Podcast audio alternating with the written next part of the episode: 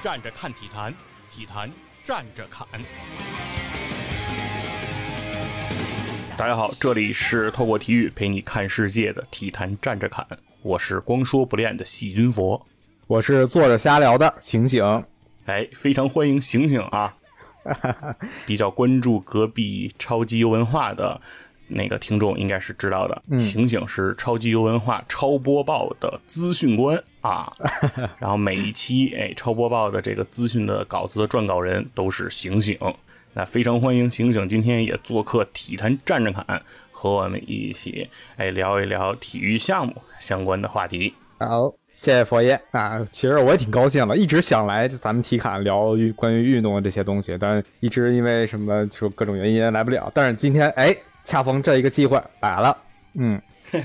而且啊，醒醒，今天你还真赶着了，哎，今天啊，咱们不是说透过体育要看世界吗？哎，咱们今天啊，哎，不光要看这个现实世界，嗯咱们还得要看看这个魔法世界，哦，哎，是为什么呢？就是因为这个六月二十一号，哎，二零二二年的六月二十一号，喜马拉雅已经上线了全球首档《哈利波特》官方授权的中文有声书，哦，邀请听众一起开启声音里的魔法世界。哇，点击评论置顶的链接，即可收听《哈利波特》一至七部中文有声书的全集。哇，哎，这可是一个非常好的机会啊！据说这次喜马拉雅制作的这个《哈利波特》的这个有声书啊，制作也是非常的精良啊。这次是三人播讲啊，这个阵容也是比较强大。而且在制作的过程当中啊，像什么背景音效啊，然后很多部分，其实这次喜马拉雅也是哎付出了很大的精力。嗯，哎，而且这次的这个中文有声书啊是非常忠实于原著，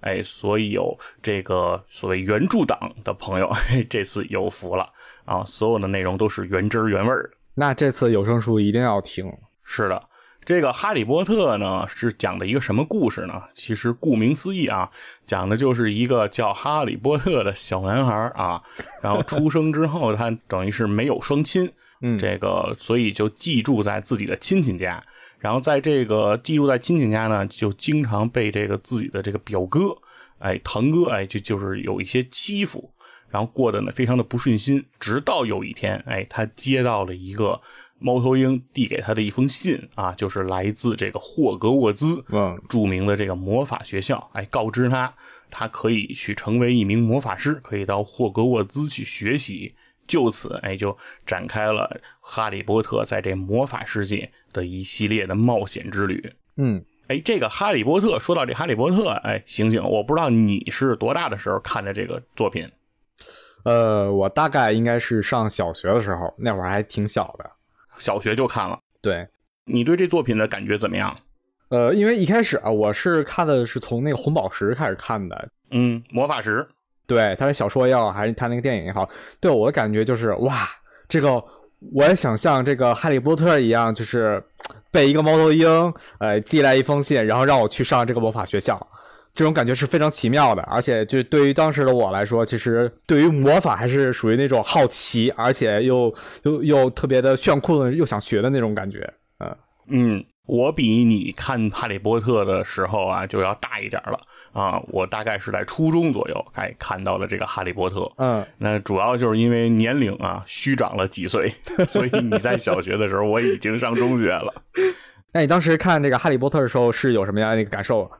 呃，我当时也是非常喜欢呀、当时看这几本书也都是在我们都是在课堂上看啊，在学校，嗯在那个上课的时候，哎，偷摸就看这个书啊哎，所以说因为也是这个同学从家里带来的啊，借人家的来看，嗯所以总是想赶紧看，看完以后呢，还有人催你，因为比如说你看的是他的下一本儿，然后他催着你，然后赶紧看完了，好把那个书给他，然后他再给你他看的那那一本儿，然后之类，大家就这么穿插着看啊、所以是这么一个状态。嗯，然后后来呢，其实我又到英国去旅游啊，在英国玩的时候，其实是去过很多关于哈利波特的这种知名的打卡地。哦啊，比如说是这个爱丁堡的这个大象咖啡馆儿啊，那个就是 J.K. 罗琳啊，《哈利波特》的作者哎写这本书最开始的地方嗯啊，那这个地方也是很多哈迷啊是必到的地儿。咖啡馆里面有很多关于哈利波特的后来的元素，比如说 J.K. 罗琳的一些照片啊，等等，对，包括他当时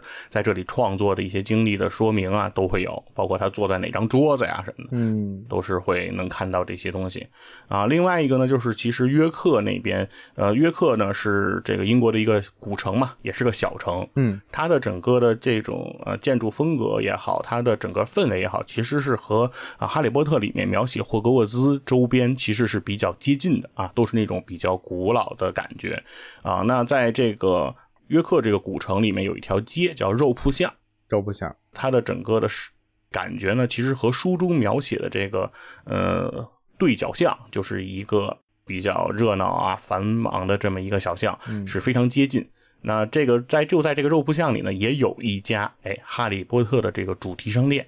是卖的是相关的《哈利波特》一系列的这些产品啊，哇包括什么魔杖啊、啊、扫帚啊、啊、衣服啊这种啊，也是林林总总，哎，非常丰富，而且整个的呃装修的风格呢，也非常接近这个书中所描写的这个魔法世界的描述。那可太棒了！ 没想到《哈利波特》在英国这么受欢迎，是的，然后最后呢，其实就是伦敦有一个国王十字车站，那就是哈利波特到这个霍格沃兹去上学要坐车的这个地方。而国王十字车站呢，实际上也是伦敦非常繁忙的一个交通枢纽。嗯，那个地方，比如说像地铁呀、火车站呀，都会有。嗯但那个地方呢，专门其实是在站台里设置了一个场所，就是九又四分之三站台。哇，这个就是书中当时描写是说，如果你想去霍格沃兹上学，你要是在什么站台等车呢？你要到九又四分之三站台，因为因为大家都知道常识，我们通过常识 知道站台一般都是整数是吧？一二三四五，哎嗯，怎么怎么还出来个九又四分之三？哎，那他就确实是在这里做了一个九又四分之三的站台，嗯而且在那里还做了一些设置，比如他把一个推行李的行李车的一半没入了墙中，哦，哎，在外面你只能看到它的另一半啊，显示说这个车已经进入了到了一个异次元啊，进入到了另一个世界的感觉啊。然后，而且有工作人员去指引你在这里摆什么样的 pose 去照相，哎，其实也是很多哈迷这个必打卡的地方。嗯，对，那其实说了这么多哈，就是关于《哈利波特》的一些风靡啊，包括我们对于《哈利波特》的一些经历。那毕竟呢，其实我们呢是一个体育节目，哎，那怎么从这个体育这个角度，那我们来看《哈利波特》？嗯那其中这个《哈利波特》里就有一个非常重要的体育运动，哎，就是这个魁地奇。魁地奇啊，这所谓魁地奇球啊，这个可以说是《哈利波特》里的这个第一运动啊，在这个魔法世界里，基本上每一个魔法师哎都会痴迷于这项运动。对，我记得这个运动应该是从呃第一部魔法石就开始出现了，哎，对，基本上可以说是贯穿了整个作品。对，这都是一个非常重要的体育项目。那所以说，如果能够理解这项运动，其实对于你去理解整个的魔法世界，对于你去了解《哈利波特》这个故事情节，我觉得还是非常重要和有帮助的。没错，嗯，那所以呢，今天呢，我们基本上就算是做一个叫魁地奇的零基础入门儿啊，大概跟大家说一说，哎，什么是这个魁地奇？哎，这个比赛到底是什么样儿的？好，那我就先来简单跟大家来介绍介绍那个魁地奇。这魁地奇比赛啊，它其实是和很多的球类运动的比赛场地很像，嗯，它是在一个长椭圆的这样一个场地上来进行这个比赛。但区别在于什么呢？区别首先在于就是我们普通人，我们麻瓜啊， 进行球类运动的时候啊，我们基本上都是在地面上进行，因对为我们无法摆脱重力的束缚。飞不起来，嗯，不管你是这叫足球、篮球、排球，您都得在地面上。但是这个呃，魔法师不一样，他们是可以飞的啊。他们飞的时候呢，也不是靠自己飞，他们得有交通工具，那就是扫帚。所以扫帚呢，就是他们的这个交通工具。所以说，在这个比赛中，队员也是等于骑着扫帚，哎，在这个飞着进行这个比赛。嗯，它这个球场呢，还和我们一般的球场有什么区别呢？是说在球场的两端各有三根五十英尺高的金属的这种杆子，嗯，杆子上呢带有圆环。那这个呢，就是魁地奇的这个球门了。嗯，然后呢，这个魁地奇比赛呢，每队一共是七个人来进行比赛，就是七对七的一个比赛。啊，这七个人的分工怎么设置呢？是有有一名叫守门员啊，刚才说了，这个三个圆环不就是自己的这个球门吗？对，如果你防止让对手进球得分，就得需要守门员，所以其中有一个，那就是这个守门员。没错然。后另外呢，还有三名这个追球手，哎，那所谓追球手呢，其实就是来负责把球掷入这个圆环来得分的这样一个选手，嗯哎，那就是叫这个追球手。然后还配备了两名击球手和一名找球手，哎，听上去这个分工就比较的复杂了，是吧？这里面提到了追球、击球，还找球，哎，那是为什么会出现这么多球呢？哎，其中有一个比较重要的原因啊，就是在这个比赛里，他的这个球是比较多的。哦，哎，我们正常比赛啊，其实是说，不管你是踢足球，你还是打篮球，你还是打排球，你基本上只能玩一个球。嗯，对吧？你你没见过说足球比赛说把往把里头扔俩球，大家打的，那踢不过来了。是没法踢 了，那是什么玩意儿？但是这人家在这个魔法世界又不一样啊，嗯对吧？人家都是能力比较强，所以人家要同时可以耍四颗球。嚯，哎，那这四颗球怎么分呢？就是其中有一颗球叫鬼飞球，嗯鬼飞球是直径大概十二英寸的一个球，嗯，跟足球大小差不多。哎，就跟咱们平时踢的这足球差不多。那还是挺大的。嗯那它是什么颜色的呢？足球知道是黑白的，对吧？但是这个呃鬼飞球它是鲜红色的，哎，它的目的呢主要是让这个队员在这个雨雪天气中，哎，也可以区分出来比较好辨认。对，这个鬼飞球是干嘛的呢？就是刚才提到的这个追球手，嗯追球手的目标就是要拿到这个争夺到这个鬼飞球啊，试图将鬼飞球哎让它穿越对方的这个球门，嗯就是刚才说的那个圆环，只要打进去一球就可以获得十分。啊，那这个就是这个鬼飞球的作用。就感觉跟中国古代的蹴鞠一样。哎，有点像，嗯对，而且这个这个我们麻瓜比较好理解，是吧？啊对进球得分 嘛，嗯。没错。然后另外还有一个球，它是什么？它是一共有两颗球，就是这是两个球，但它都是同样类型的球。啊，哎，它的名字叫做游走球。哦，游走球。这个游走球是什么呢？它的直径是十英寸，比刚才说到的那个鬼飞球啊，就是稍微小一圈儿。嗯，它呢是黑铁制成的，非常的这个坚硬啊，是黑铁的。大铁球。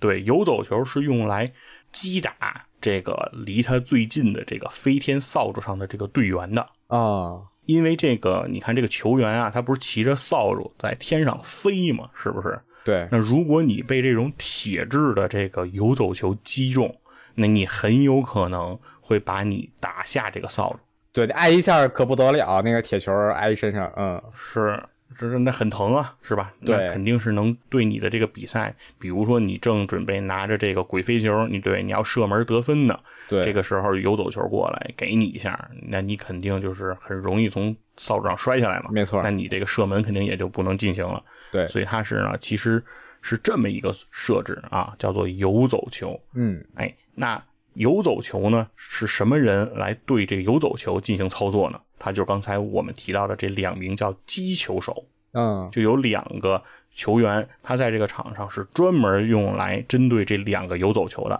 哎，他们的目的是什么呢？是说，首先他们要保护自己的追球手，嗯就是别被这个游走球击中，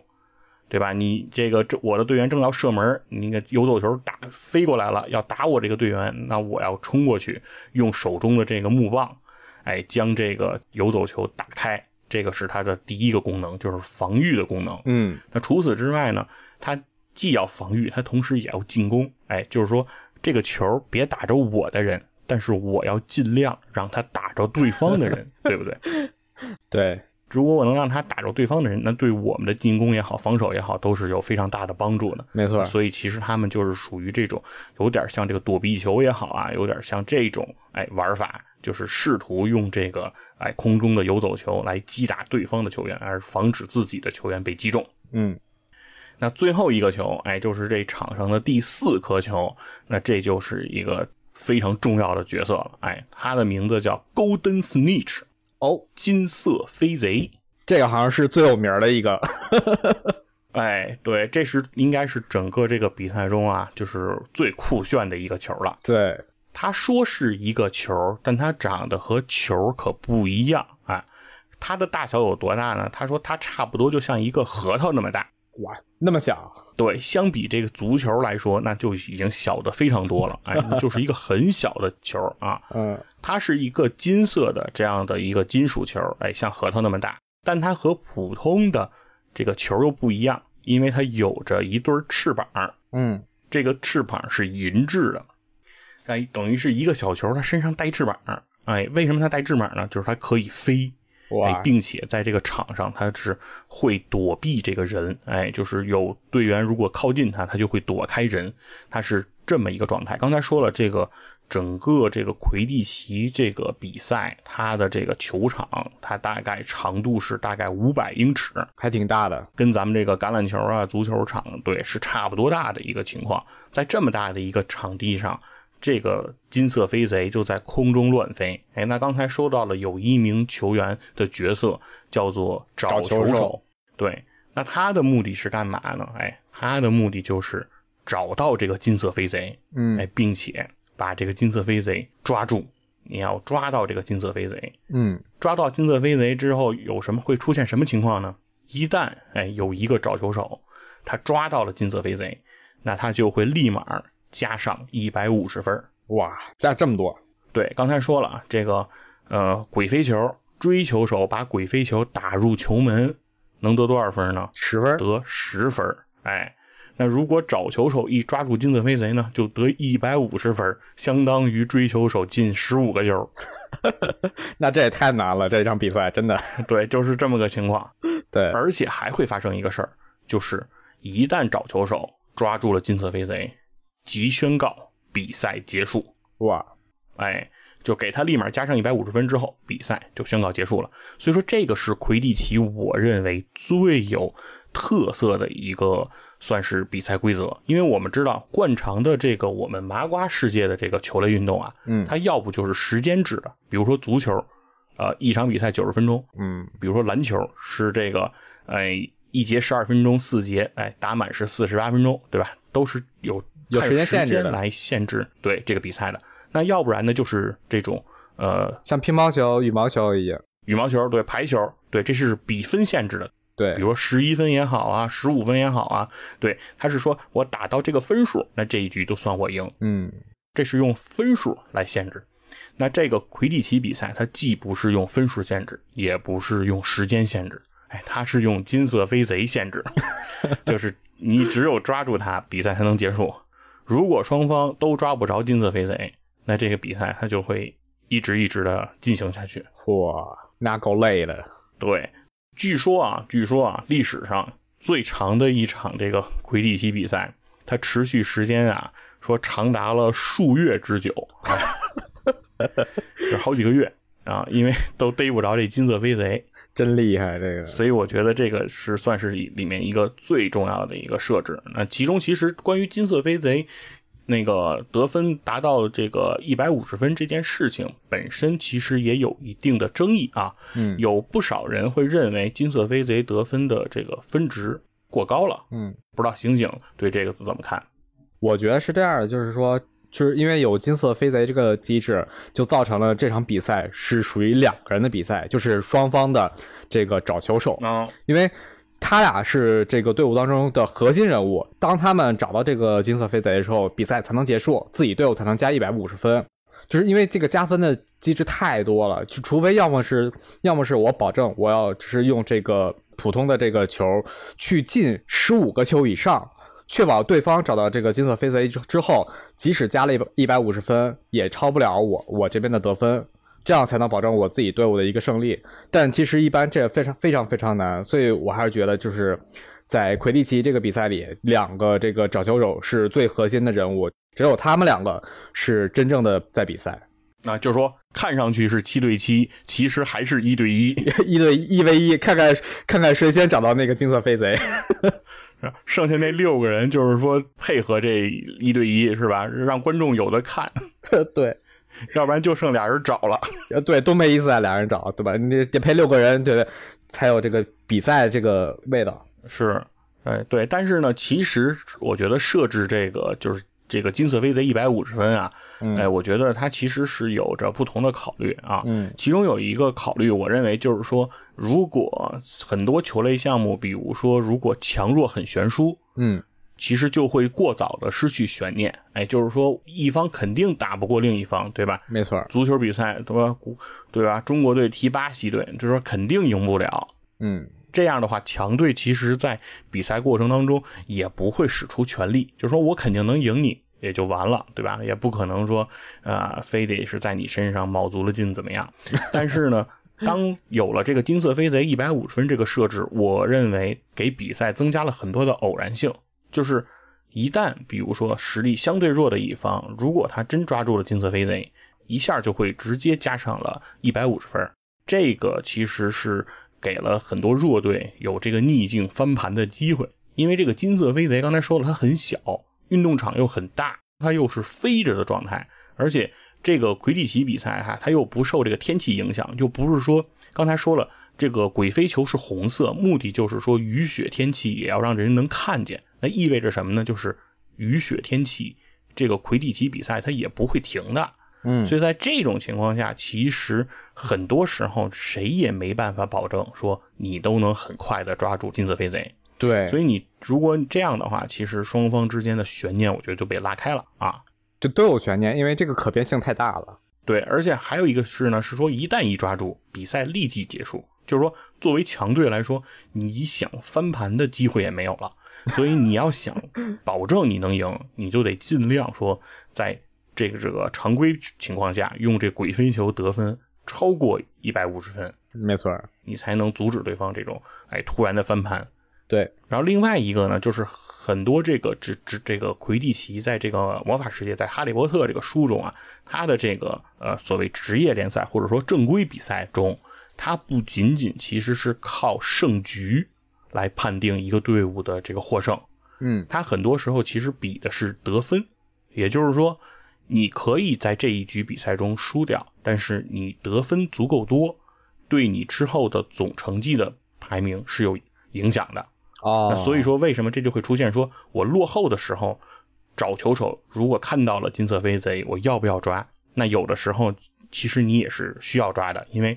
它虽然不一定让你在这一局中赢，但它能帮助你在总成绩榜上得到更多的积分。啊，主要还是为了能获得更多的积分，就不管这个比赛有没有输赢啊，都要把这个分儿拿到手。是的，嗯，哎，那其实呢，这是关于这个呃金色飞贼一百五十分啊这个讨论，咱们就先暂告一段落啊。嗯，好，然后其实所所有的这种球类运动都有很多丰富的技战术啊，包括这个魁地奇其实也不例外啊。醒醒这边好像对这个技战术是颇有这个建树，有一些吧，因为就是呃，就是各种运动基本上他们的战术基本上的大雷比较雷同吧，就比如比方说那个魁地奇里有一个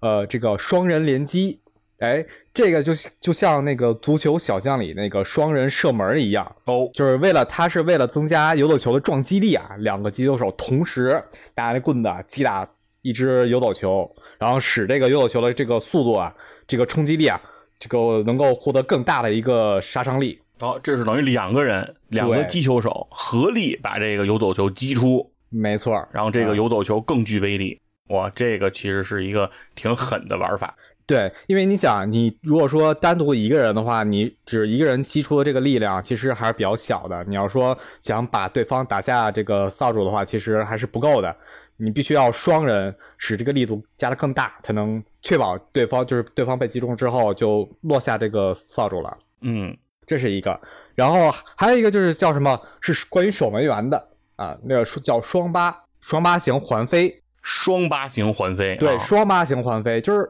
绕着八字飞嘛。这是守门员的，它是守门员的一种防御的手段，就是通常就是在对付这个对方主发球时使用的。就守门员为了抵挡鬼飞球，在三个球门铁环周围急速的转来转去，对，它不能固定啊。如果说固定的话，你是如果扑到另外一个点的话，你是来不及的。你必须在运动当中啊、你可以确保就是说到达哪个点都是呃同都是同一个时间吧。啊、这样的话这个机动性非常强，对，因为它门儿太多了，对它它三个门儿， 三个门儿主要它没办它法不是一个门儿。是它只能在里面穿梭着飞，嗯，对，你想足球比赛里那个守门员，他不也是要左右晃动嘛，对吧？有点像，嗯，嗯，有点像。还有一个叫什么？叫普伦敦回超术。哎呦，哎，这是一个找球手的招数啊。找球手啊，对，他说看起来啊，漫不经心的调转方向，抄起飞贼藏起来。哎，他是以这个塔的希尔龙卷风队的一个找球手叫罗德里·普伦顿的名字命名的。那当时是什么样的情况呢？就是在1921年啊，罗德里·普伦顿在他那届的这个比赛当中啊，使用的就是这种招数。哎，他用这一招巧妙的将这个金色飞贼藏起来。哎，就是因为是这样的，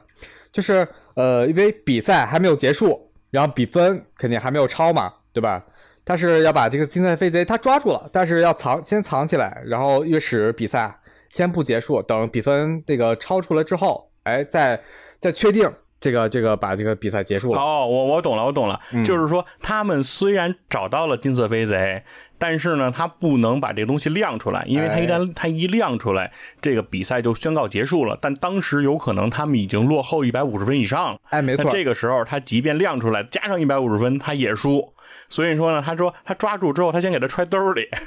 不告诉别人。哎，然后等到他们什么时候那个比分接近到一百五十分以内了，然后赶紧亮出来，加上一百五十分，反败为胜，这样因为比赛马上就结，直接就结束 了嘛，是吧？没错，没错。这是一个极其鸡贼的战术。 非常鸡贼。呃，还有一个是关于呃这个哎特别有意思的一个战术，叫树懒抱树滚，啊，这个怎么讲？就是像树懒一样啊，你倒挂在这个扫帚上，然后双手和双脚抱紧扫帚柄，躲避啊游走球，就是。就是在这是一种，就是通常用于躲避对方击打过来的游走球的一种战术，哦，嗯，就是躲避躲我避的明，白， 明白。哎，有点像咱们那个评书，就是那演义里面的那种叫什么“横过铁板桥”，就是骑着马，然后在马上直接趴下来，然后来躲避这个弓箭的这个射击。没错，或者什么躲到，有我记得什么那个蒙古那个那达慕大会上，还有那个骑手骑着骑着马要直接躲到什么马肚子底下，然后再翻上 来啊，对我感觉对跟这都差不多哈都。差不多，嗯，就是为了躲避敌人进攻的一种方式嘛，哇，这这都是绝技啊！没错，这还挺有意思的。这个其实，啊，是所有反正所有的这个比赛都有很多这个精彩的技战术，嗯，所以说可以可见这个呃魁地奇里面的这种技战术也是非常丰富的啊。如果大家因为咱们毕竟这是一个零基础的这个入门啊，如果你要是对魁地奇有了哎更多的兴趣，哎可以自己从书中啊，从咱们这个喜马拉雅的有声书哎去听这个。个有声书，然后从里面得到更多的关于这个魁地奇里的这个精彩的段落。嗯，那说到这个魁地奇是这个呃魔法世界是哈利波特里非常重要的体育运动呢，那其中就是得给大家介绍几支啊比较著名的哎有特色的这个魁地奇的球队，哦，因为咱咱们都知道所有的这种著名运动，足球、篮球都有这个知名球队，对吧没？错，都有这种一提起来就人尽皆知的这些队伍。那对，哎这个魁地奇呢，其实也不例外，哎啊哎也有很多这种响当当的队伍。哎，咱们就拎几个出来跟大家简单说一下啊。其中第一个给大家介绍的这个支球队的名字叫查德里火炮队 啊，这个支这支球队啊，它是这个哎以这个橙色哎作为这个队徽啊。那这支球队呢，它的这个著名的拥趸，在这个书中谁最喜欢这个查德里火炮队呢？就是这个罗恩·韦斯莱，伦罗恩·韦斯莱呢，就是咱们书中这个哈利波特最好的好朋友。哎，两个人是在一起经历了很多冒险，好基友，嗯，对，就非常喜欢这个查德里火炮队。但是呢，得说一下，这个查德里火炮队呢，它曾经啊非常辉煌，嗯，在历史上非常辉煌，二十一次捧得过联盟杯，哇，这个战绩是非常的厉害。但是呢，他最后一次捧杯发生在一八九二年， 哎，也就是说现在这一百多年了。还很古这早，查德里火炮队也就没再夺过冠了。没落了，已经完 了，对，哎上古算是叫什么上古传奇是吧？这种这种角色，对，所以大家也可以想象一下，就是哈利波特的这个好朋友罗恩，他最喜欢的是查德里火炮队，大家可以想象一下，这是一种什么样的性格？哎，什么样的人会去喜欢一支在一百多年前啊非常辉煌，但是现在之后就再也没夺过冠的这样一个球队？大家可以去想象一下，如果你身边有一个朋友说自己是这个诺丁汉森林的球迷，哎，你觉得他是一个什么样的性格？对，接下来给大家介绍这这支队啊，它的名字叫这个霍里黑德哈比队啊。霍里黑德呢是一个地名，嗯，这个球队的名字叫哈比啊。这个哈比队呢，其其中有一个最大的特色就是这是一支全员女性的队伍。哇哎，，大家都知道这个魁地奇队这个球队啊，其实它不限男女，就是它没有男女组别。嗯，那也就是说，很多球队里既有男也有女，哎，是混混搭的。没错，但是呢，这个哈比队它是一个全都是女性的队伍，这这里面没有一个男性啊。那其中呢，它有一个最著名的球员，哎，叫做这个格维诺格琼斯啊。琼斯呢被描述为叫做智慧与危险并存啊，是非常这个呃出色的一名这个球员。那他也是一个非常厉害的击球手啊。而且呢，在他这个退役了这个哈比队之后，他还去接手管理了这个威尔士国家代表队，成绩也是非常的好。嗯，这个哈比队，他这个最大的这个支持者，哎，是谁呢？就是这个刚才说这个罗恩·韦斯莱的妹妹，叫金妮·韦斯莱。哦，因为金妮是个女孩嘛，所以她就自然而然的要支持这个全是女性的这这支队伍。女性的力量，对，金妮呢非常崇拜这个刚才说到这个琼斯啊，因为琼斯是这个哈比队的队长嘛，嗯所以金妮的卧室里呢都贴着这个关于这个这个琼斯的这些海报，嗯，而这个金妮呢也是在这个霍格沃兹上学，毕业之后，金妮就加入到了哈比队当中，成为了这个哈比队的这个球员，嗯哎，可以说算是逐梦成功啊。梦想成 真了，对，也是一段佳话。那最后一个啊，要跟大家说一下的，哎，这支队伍，哎，它就是叫做普德米尔联队。哦，哎，那这个队伍它有什么说头呢？这支队伍它是不列颠与爱尔兰的魁地奇联盟中最古老的队伍，它号称啊组建于一一六三年，哇，这个这个太古早了， 这个，呃，大概就是我们宋朝啊那个时候，呃差不多嗯一一六三年，对。然后我们宋朝人在这个痴迷于蹴鞠的时候啊， 然后这支球队它就建立了。对，那这支球队，它这个最著名的拥趸，哎，最大的支持者是谁呢？哎，就是咱们这个霍格沃兹，哎，哈利波特上学的这个魔法学校的校长哦，邓布利多，哎，哇，没想到啊，属实没想到啊，是，这是校长支持的球队，哎，校长是这支球队的球迷。嗯然后另外还有一个可说头的呢是，呃，大家知道这个哈利波特呢是也在书中啊是加入了到了这个格兰芬多的这个魁地奇队。对，格兰芬多呢就是霍格沃兹的四个学院之一啊，其中一个学院。嗯在哈利波特加入这个队伍的时候，他有一个队长嗯，叫做这个奥利弗·伍德，对，那奥利弗·伍德在毕业之后，他去了哪儿呢？他就进入到了这个普德米尔联队，哎，作为普德米尔联队的这个替补的守门员啊，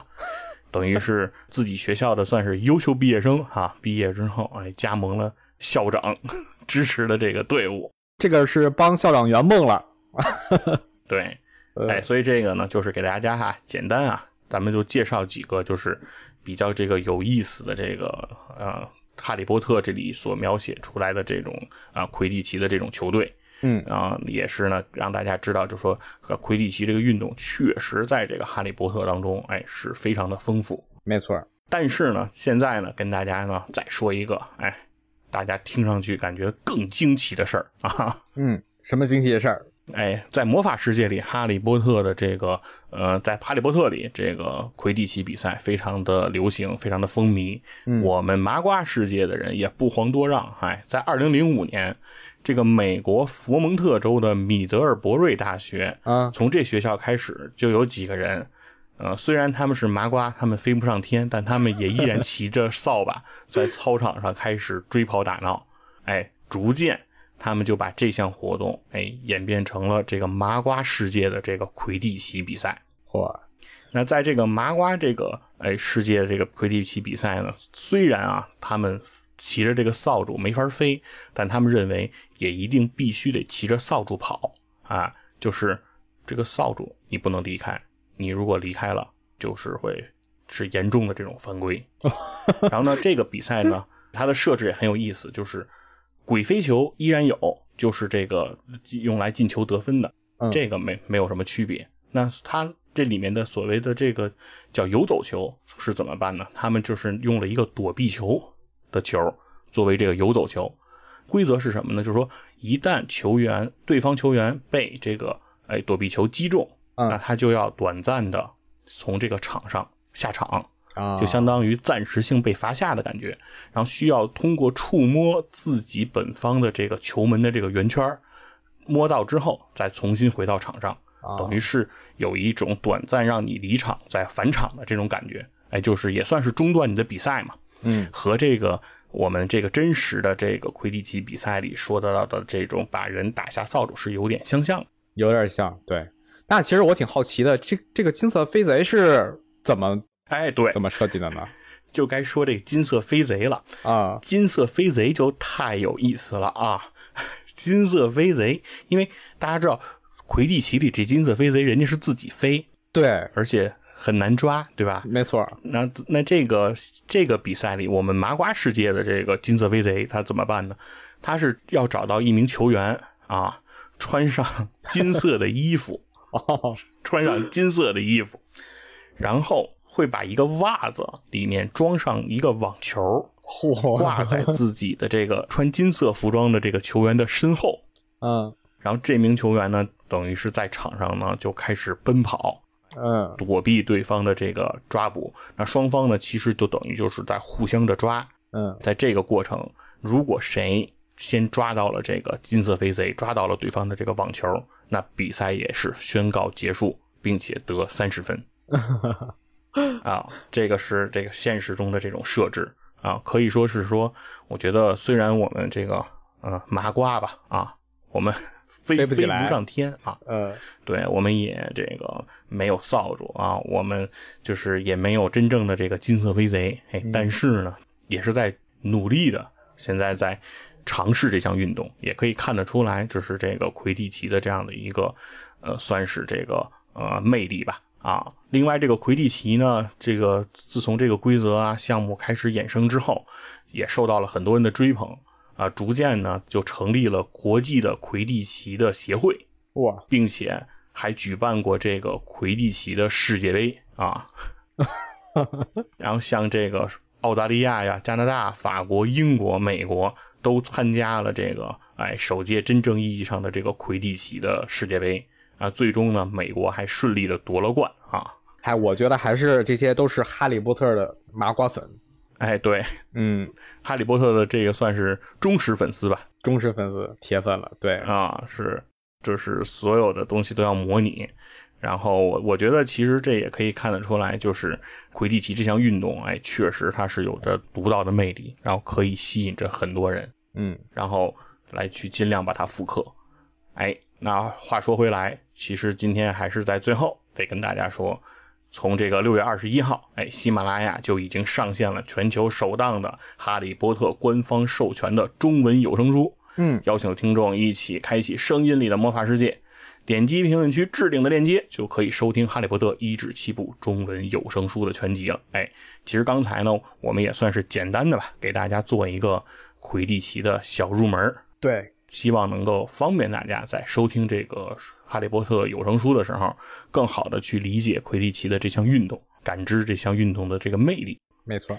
对，其实说回来，就是我认为，就是不管是魔法世界还是现实世界，体育都是有着它特别独到、特别有吸引力的这个魅力的。是，所以说，即便在魔法世界当中，哎，体育项目也是不可缺少的一个重要环节吧。对，这哪哪都不能缺少体育项目，就是不管是在在现实世界还还是在魔法世界，体育运动啊都是呃所有人去追捧以及去娱乐的一种方式。嗯，那好吧，在这里呢，就是非常感谢醒醒今天啊第一次加盟体坛战士侃啊，同时也感谢我们的听众来一起收听了我们关于零基础的魁地奇入门儿嗯啊，希望啊如果身体力行啊，也可以去参与参与这个麻瓜世界的魁地奇比赛，可以试着玩一玩看谁能穿一身金色的衣 服在场上跑。 哦，据说这个金色的衣服的这个人跑的时候，他不光可以跑，他还可以骑车。还可以骑车，对，他可以骑车，就是哦来加快他这个奔跑的速度啊。反正我觉得非常神奇。嗯好了，今天的节目就到这里了，感谢大家，拜拜。好，拜拜。